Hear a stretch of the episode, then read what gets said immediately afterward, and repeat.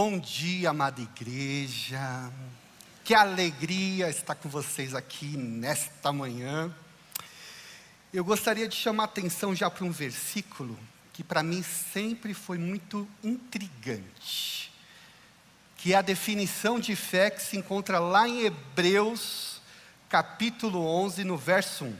Muitos de nós já conhecemos, mas ele fica mexendo com a minha cabeça toda vez que eu leio, como se fosse um, um, um quebra-cabeça de palavras ali. O que, que o texto está querendo dizer? E aí eu trouxe algumas versões de traduções da Bíblia e eu gostaria de mostrar para vocês. Hebreus 11:1 diz: Ora, a fé é a certeza de coisas que se esperam a convicção de fatos que não se veem, a certeza de coisas que se esperam e a convicção de fatos que se não veem. Essa é a Almeida Revista Corrigida. Almeida século 21. A fé é a garantia do que se espera. Eu tenho certeza daquilo que eu estou esperando. E a prova do que não se vê. A NVI, nova tradução internacional.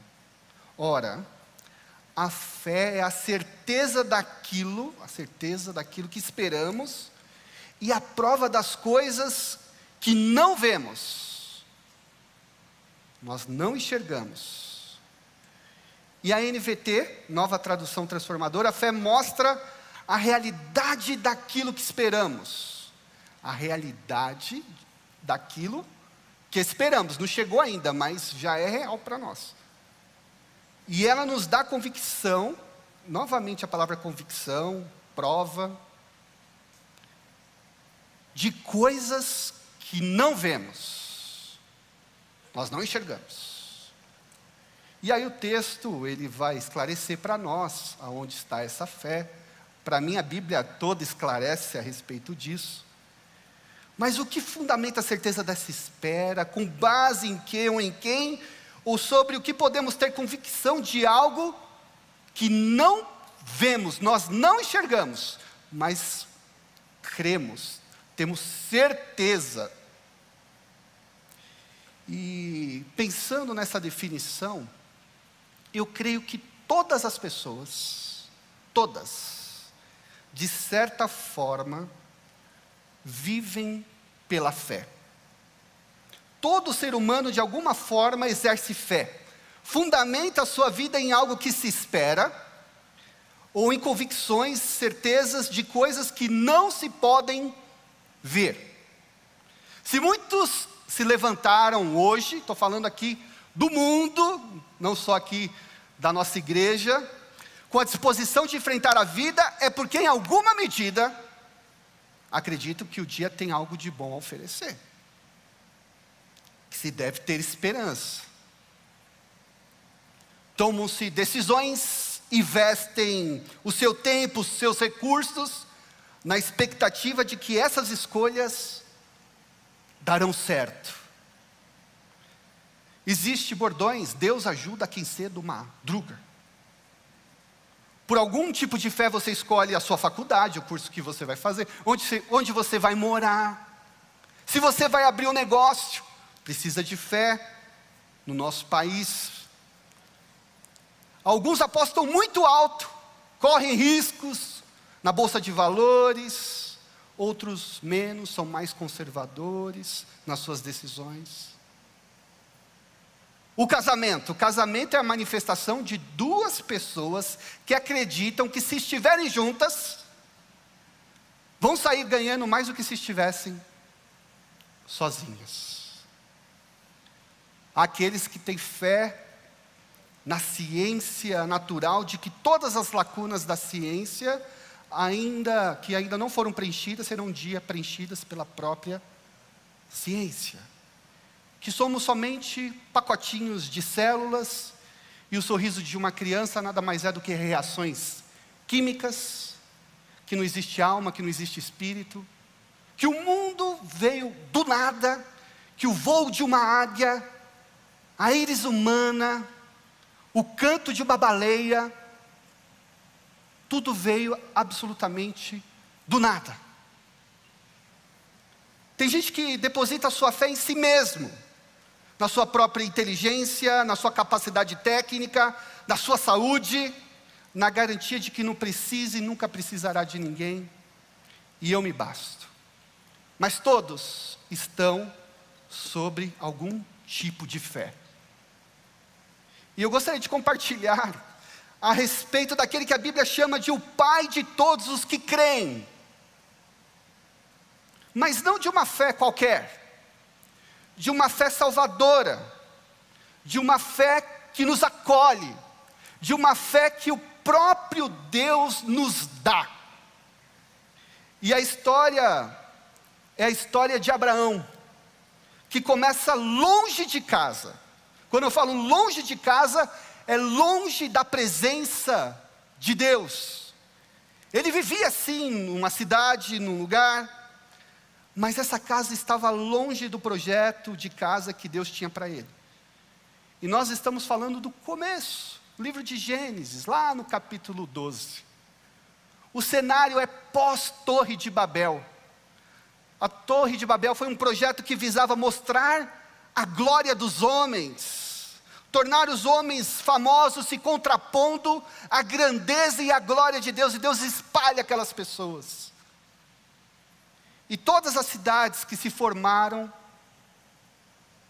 eram idólatras.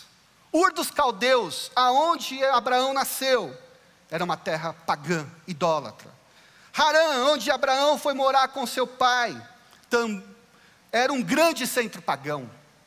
Abrigava um templo ao, ao deus Lua.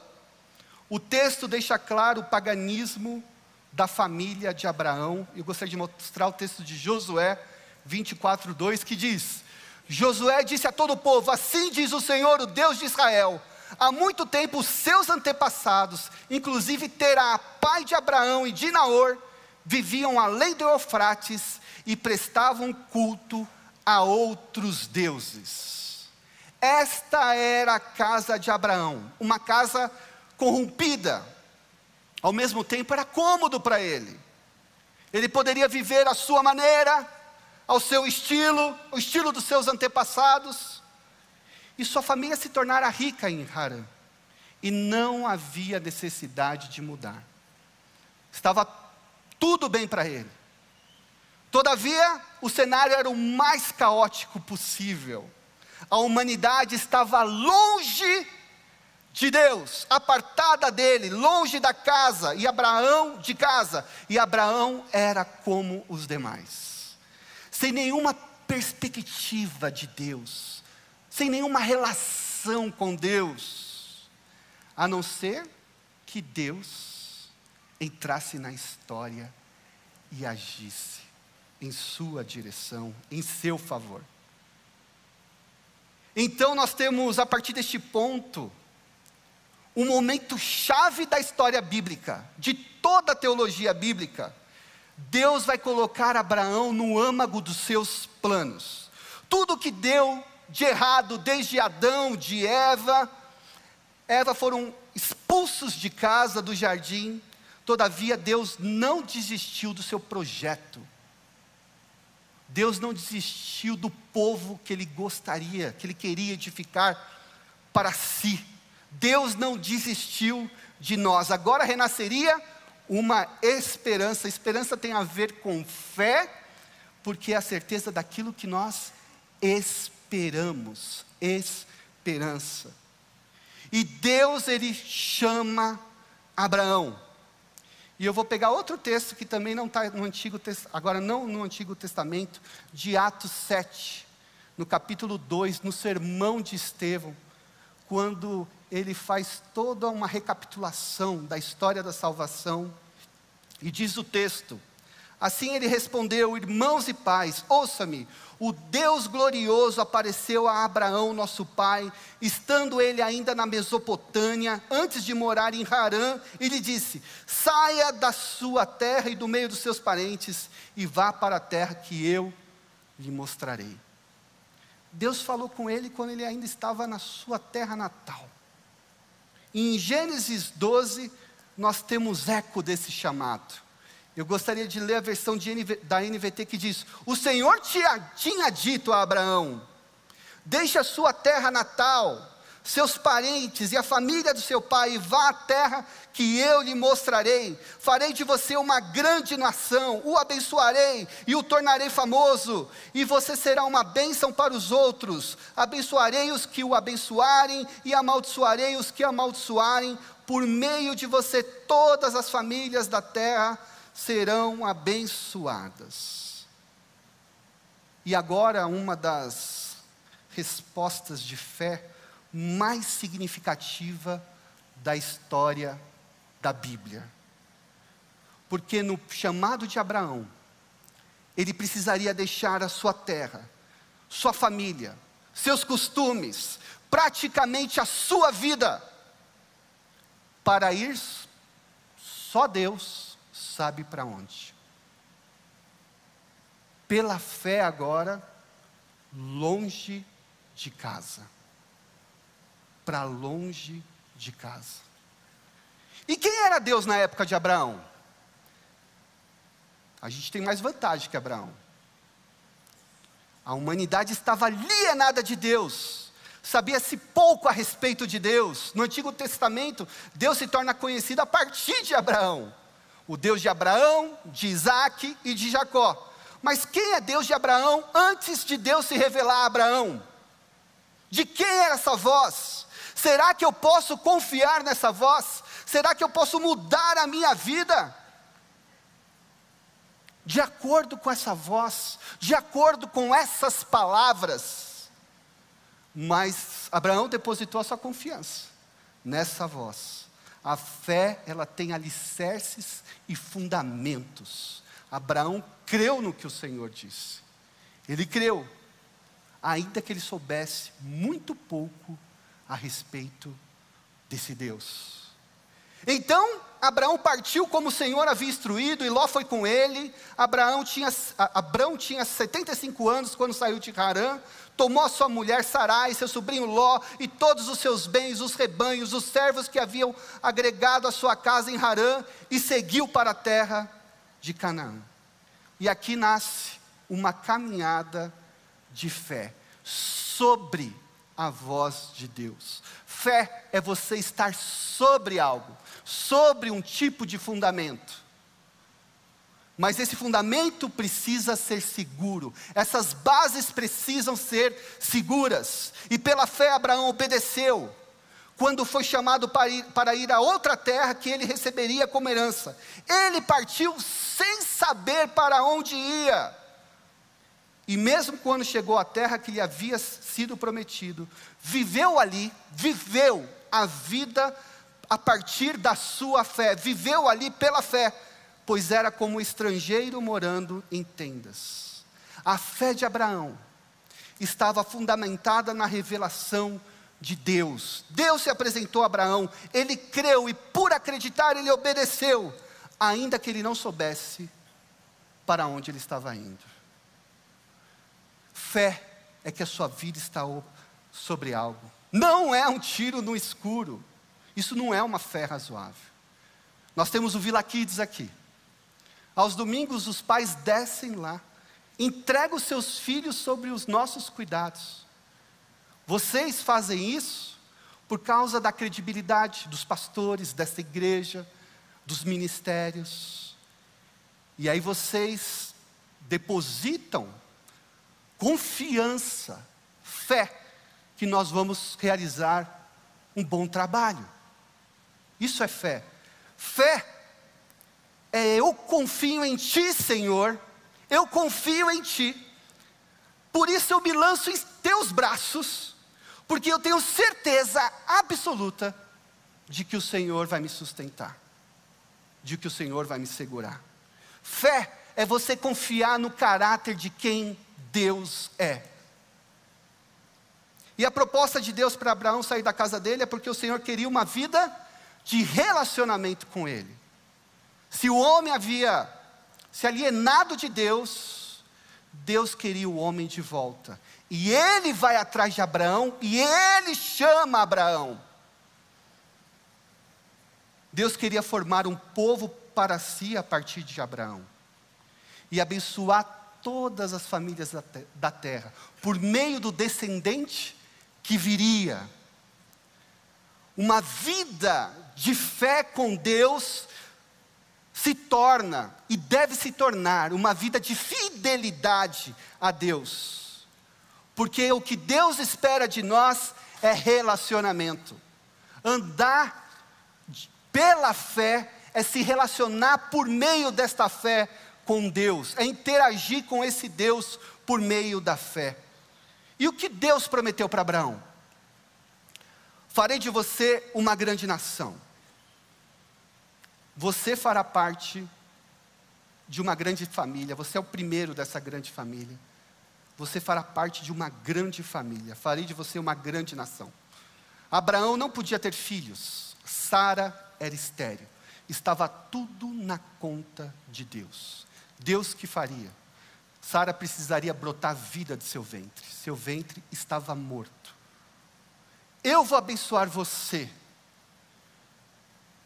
Eu vou abençoar você. Eu chamo você, eu vou te dar uma família e eu vou abençoar você. Eu vou cuidar de você, eu vou proteger você. Em Gênesis 15, 1 diz: Eu serei o seu escudo e a sua recompensa será muito grande. Em Cristo Jesus nós somos abençoados com todas as sortes de bênçãos espirituais. E diz: e você será uma bênção para outros. Você, vou abençoar você, e você será uma bênção para os outros. Deus chama Abraão para derramar bênção sobre outras pessoas. Abraão não era o fim, Abraão era o meio de Deus alcançar muitas pessoas e eu vou te abençoar e você será abençoado? Não, eu vou te abençoar e você será uma bênção. Por meio de você, todas as famílias da terra serão abençoadas. O texto original dá uma ideia de que todas as nações da terra, todos os povos da terra poderão ser alcançados. E isso diz respeito aqui de forma embrionária à pessoa de Jesus que seria descendente de Abraão. Jesus é a salvação. Deus precisava de gerar uma família da qual Jesus viesse, da qual Jesus se achegasse. E Deus começa essa grande família com Abraão. Jesus é a nossa salvação. É nele que nós depositamos a nossa fé. Ele é o descendente prometido de Deus para abençoar todas as nações. E o plano começa lá atrás, em Gênesis 12. Esse plano de Deus. A partir de então, nós temos início a uma jornada que não vai ser fácil. Abraão vai precisar abrir mão de tudo, de tudo que servia de alicerce para ele no passado, para aprender a confiar plenamente, colocar, depositar a sua fé, estar sobre a voz de Deus, vivenciar todas as áreas da sua vida, todas as áreas da sua vida, à luz de um relacionamento e confiança com esse Deus. A partir de agora não é mais do jeito que eu vivo, do jeito que eu quero, da forma que eu quiser mas é a luz dessa voz que me chamou. Eu vou precisar trilhar no caminho do qual Ele me chamou. Eu abandono aonde eu me segurava, eu abandono a minha outra fé, que era uma areia movediça, para algo agora que é firme, que tem propósito, tem razão, porque Deus tem propósito para a minha vida. Deus tem uma história para a minha vida. Deus tem algo para mim. Eu não sei para onde eu vou, mas eu sei que Ele vai me levar. Em Gênesis 14, Abraão vai resgatar o seu sobrinho. Ele vai resgatar. Abraão. Ele vai com 318 homens treinados. Ele persegue seus inimigos. Ele recupera todos os seus bens. E ele traz de volta o seu parente. E de repente, uma figura fascinante, misteriosa, chamada Melquisedeque, do qual a Bíblia fala ser um sacerdote do Deus Altíssimo. Vale lembrar que Moisés não havia chegado, não tinha Moisés ainda, não tinha lei, não tinha sacerdote, não tinha nada disso ainda estipulado para o povo de Israel. E de repente aparece uma figura, antes de Moisés, dizendo que ele é um sacerdote, aparece um sacerdote do Deus Altíssimo. Uma figura assim, de repente, aparece, uma figura misteriosa.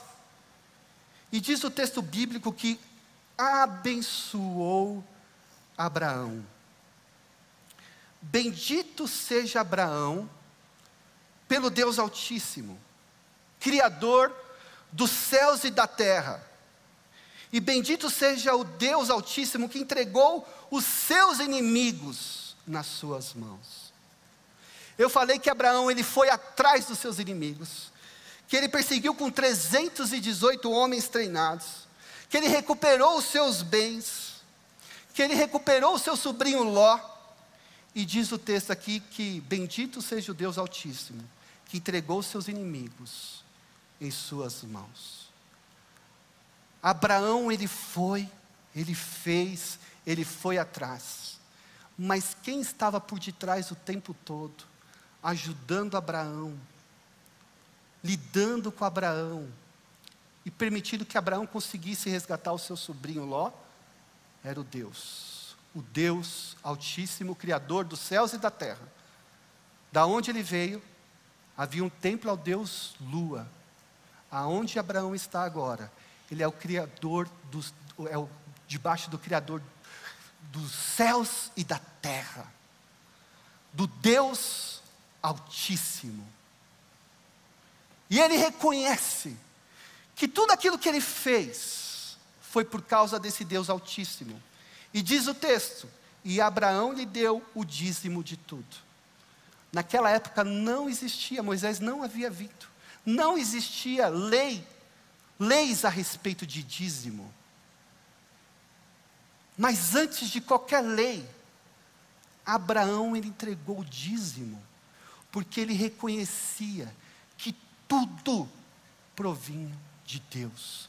Tudo era provisão de Deus, tudo era por causa de Deus. Tudo que diz respeito à nossa vida, diz respeito a Deus. O que temos, o que comemos, o que vestimos, é tudo sobre Ele. O nosso trabalho, as nossas conversas, os nossos filhos, a forma que estudamos, a forma que trabalhamos, a forma que lidamos uns com os outros, é tudo a respeito de Deus e tudo nós devemos reconhecer a Deus, porque um dia nós, nós, nós, dissemos, nós, nós dizemos, nós disséssemos sim para Deus. Tudo que está sobre, que está em torno da nossa vida, tudo que está em volta de nós, diz respeito a Deus, e é tudo para a honra e para a glória dEle. E que Deus, Ele transforme o nosso coração, que a gente possa ter uma fé, como de Abraão, que seja uma fé de todos os dias, sabendo que tudo que nós somos e que tudo que nós temos é por causa de Deus. Que áreas da nossa vida, como os nossos dízimos, possam ser mexidas pelo Espírito Santo de Deus, a fim de que a gente honre a Deus todos os dias, não só com os nossos dízimos, mas com toda a nossa vida. Quem conhece a história de Abraão sabe que ele cometeu erros, tomou atitudes desesperadas para ter um herdeiro, porque era a promessa, sua esposa não podia ter herdeiros. E houve momentos que ele desconfiou de Deus. A fé passa por oscilações. Vacilamos nas nossas fé, na, na, na, na nossa fé. Pedro afundou no mar, andou sobre as águas e afundou. Jesus foi lá e reergueu Pedro. Passamos por momentos assim. Pecamos como Abraão pecou. Mas Deus ia lá e ele sofreu consequências do pecado. Mas Deus não o abandonou. Deus o ajudou. Quero ler o texto de Gênesis 15, 3, que diz o seguinte: Não me deste nenhum descendente próprio, e por isso um dos meus servos será meu herdeiro. Olha ele querendo dar um jeitinho. O Senhor lhe disse: Não, não será esse o seu herdeiro. Você terá seu próprio filho, e ele será o seu herdeiro. Em seguida levou Abrão para fora e lhe disse: Olha para o céu e conte as estrelas. Se for capaz, esse é o número de descendentes que você terá. E Abraão creu no Senhor, e assim foi considerado justo. As bênçãos de Abraão nos alcançam. Nós somos as, nós somos as estrelas do céu que Abraão viu. Nós somos, porque nós somos alcançados pelo descendente de Abraão, por Jesus. Somos o povo da fé, alcançados pelo descendente prometido. E Abraão, ele foi salvo igualzinho a quem entrega o seu coração a Jesus. Ele foi salvo pela fé, não por obras mas mediante a fé. Naquele que viria, nós depositamos a nossa fé naquele que veio. Abraão, naquele que viria. Ele creu na promessa que veria um descendente. E ele foi salvo. Por isso ele é o pai da fé. A fé de Abraão foi uma fé direcionada a um Deus que provê vida aonde não há vida. Essa foi a fé de Abraão. E diz lá em Romanos 4, 17 e 18: conforme aparece nas Escrituras, eu fiz pai de muitas nações. Isso aconteceu porque Abraão creu no Deus que traz os mortos de volta à vida, cria coisas novas do nada, mesmo quando não havia motivo para ter esperança. Abraão a manteve, crendo que se tornaria o pai de muitas nações. Ele creu no Deus da ressurreição e da vida, que trouxe seu filho Isaac de volta, do qual Sara é, gerou Isaac, o Deus que dá vida. A fé de Abraão é uma fé no Deus da ressurreição e da vida. Quem crê em mim, ainda que morra, viverá, porque não me envergonho do Evangelho em Cristo, pois é poder de Deus para a salvação de todo aquele que crê. Abraão viveu pela fé sobre a confiança no caráter de Deus e Deus o surpreendeu. Deus realizou, Deus cumpriu as suas palavras. Ele teve o filho prometido, Deus o tornou pai de uma grande nação. Pai Abraão tem muitos filhos, muitos filhos ele tem. Eu sou um deles, você também. Louvemos ao Senhor. Deus cumpriu a sua promessa para Abraão. Abraão viveu sobre o caráter. Quem é esse Deus? Nós temos muito mais informações que Abraão. Nós temos a palavra de Deus, de Gênesis a Apocalipse. Você tem a revelação completa ali, de tudo que Deus queria por escrito, para que nós, nós lêssemos. Nós temos o Espírito Santo que foi derramado sobre a igreja. Nós temos a própria igreja que nos dá suporte para a nossa fé. Nós temos a revelação de Cristo Jesus conhecemos as histórias de Jesus, nós conhecemos o Evangelho. E quanto que a nossa fé diária reflete todo o nosso conhecimento de Deus. Abraão viveu pela fé. Como você tem vivido a sua vida com todas essas vantagens em relação a Abraão? Como você vive a sua fé na segunda-feira, como você usa a sua internet, como você relaciona com seus filhos, como você relaciona com a sua esposa, com o seu marido. A sua fé, o seu caminhar com Deus, reflete a sua fé. A sua jornada com Deus reflete que você anda com esse Deus. Eu confio em Deus, no caráter de Deus. Quando eu estava prestes a casar, um mês, a filha do meu irmão teve uma broncolite que a quase levou. Os médicos fizeram ressurreição manual no bebê, ela tinha seis meses. Eu e Andréa cogitamos em cancelar o nosso casamento. Nas vésperas do nosso casamento, ela estava na UTI. E nós orávamos pela minha sobrinha. Entregamos na, nas mãos de Deus. E Deus curou a minha sobrinha. Minha cunhada foi para o meu casamento, meu irmão foi para o meu casamento. Já orei também e Deus não curou. Mas Deus trouxe bálsamo para o meu coração. Eu confio em quem Deus é e vou continuar orando por curas, porque eu creio no poder de Deus. Deus tem um propósito para a sua vida, uma jornada de fé, de relacionamento com Ele. Lembre-se que fé gera fidelidade. Deus quer fazer de você uma bênção para muitos. Abraão dá para espelhar algumas coisas. Deus tem uma morada para você. Deus prometeu uma terra prometida para ele. Deus tem uma morada para você. Abraão foi chamado de amigo de Deus no livro de Tiago. Deus quer ser o seu amigo. Sem Deus você está longe de casa, mas Deus tem propósito para a sua vida uma jornada a qual você jamais se arrependerá.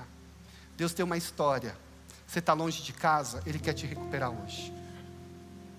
O final do Salmo 23 diz o seguinte: Certamente a bondade e o amor me seguirão todos os dias da minha vida, e viverei na casa do Senhor para sempre.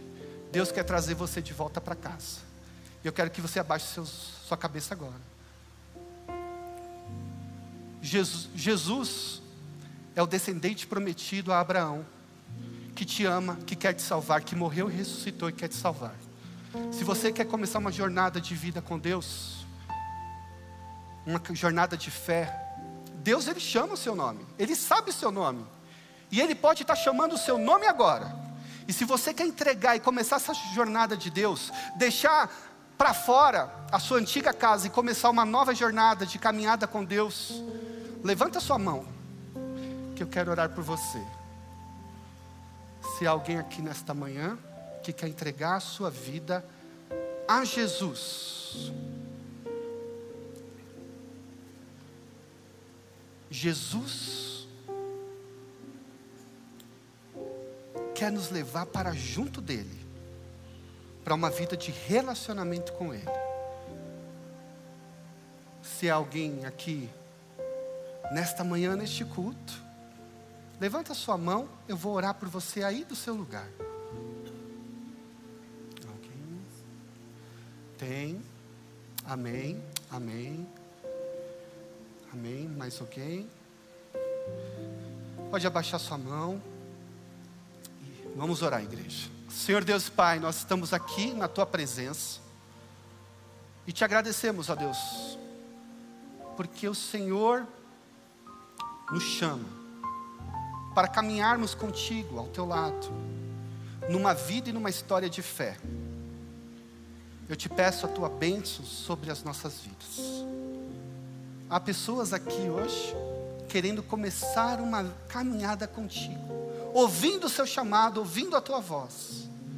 Eu te peço a Deus para que o Senhor entre com vida, traga perdão para os pecados e ajude, Senhor Deus, essas pessoas a caminharem contigo, ao teu lado, por toda a eternidade, no nome de Jesus.